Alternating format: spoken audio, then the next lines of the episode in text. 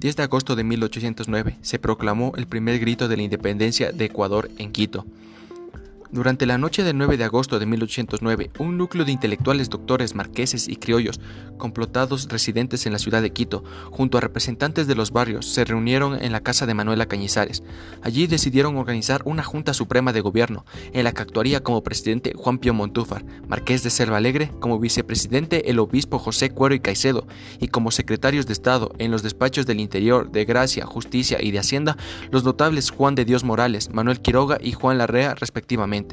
En la mañana siguiente, el 10 de agosto, Antonio antes se encargó de presentar ante el presidente de la Real Audiencia, Manuel Urríez, conde Ruiz de Castilla, el oficio mediante el cual se daba a reconocer que había cesado en sus funciones y que el gobierno lo asumía la Junta Soberana de Quito. Al mismo tiempo, Juan de Salinas se encargó de la guarnición que de inmediato se pronunció a favor de la Junta. La revolución ejecutada el 10 de agosto de 1809 no dejó dudas sobre el carácter autonomista y liberador del movimiento patriota, que no pudo ocultarse con la proclama fidelidad del rey. Sin embargo, en la misma época tampoco quedaba dudas de que el movimiento de aquellos criollos patriotas se inspiraba en el pensamiento ilustrado inculcado por Eugenio Espejo, y que sobre todo el asumir como suyo el principio de soberanía popular y de representación del pueblo ejecutaba un acto revolucionario que en última instancia movilizaba un proyecto autonominista. Así lo entendieron las autoridades de las otras regiones de la audiencia de Quito y de los virreinatos de Lima y de Bogotá. El virrey de Lima, Fernando de Abascal y Sousa, envió tropas al mando del coronel Manuel Arreondo. Ante el peligro inminente, el 28 de octubre, la Junta resignó el poder ante el españolfilo. Juan José Guerrero, conde de Selva Florida, quien a los pocos días lo devolvió al conde Ruiz de Castilla. Aunque el presidente restaurado prometió olvidar los sucesos, cuando entraron a la ciudad las fuerzas realistas se inició la persecución contra los revolucionarios quiteños, contando con la actuación del oidor Felipe Fuertes Amar y del fiscal, Tomás Arechaga.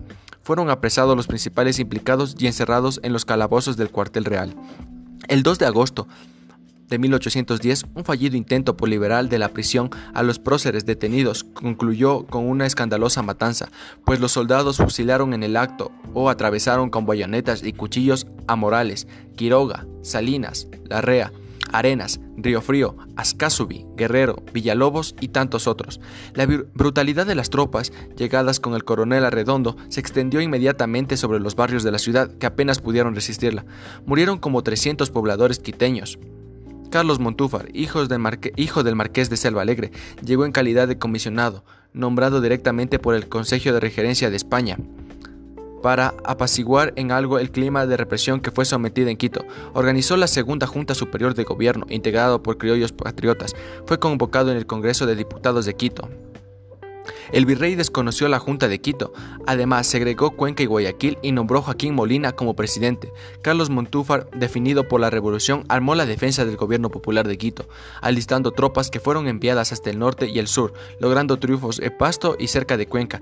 El general español Toribo Montes organizó las fuerzas realistas, desde el litoral con soldados del Perú, Panamá y Guayaquil. Paulatinamente fue venciendo en su ascenso por los Andes. Entró a Quito el 8 de noviembre y en 1812 organizó la persecución de los últimos resistentes. Montúfar y los principales lograron escapar, otros fueron procesados, condenados y hasta desterrados. Así terminó la Revolución de Quito.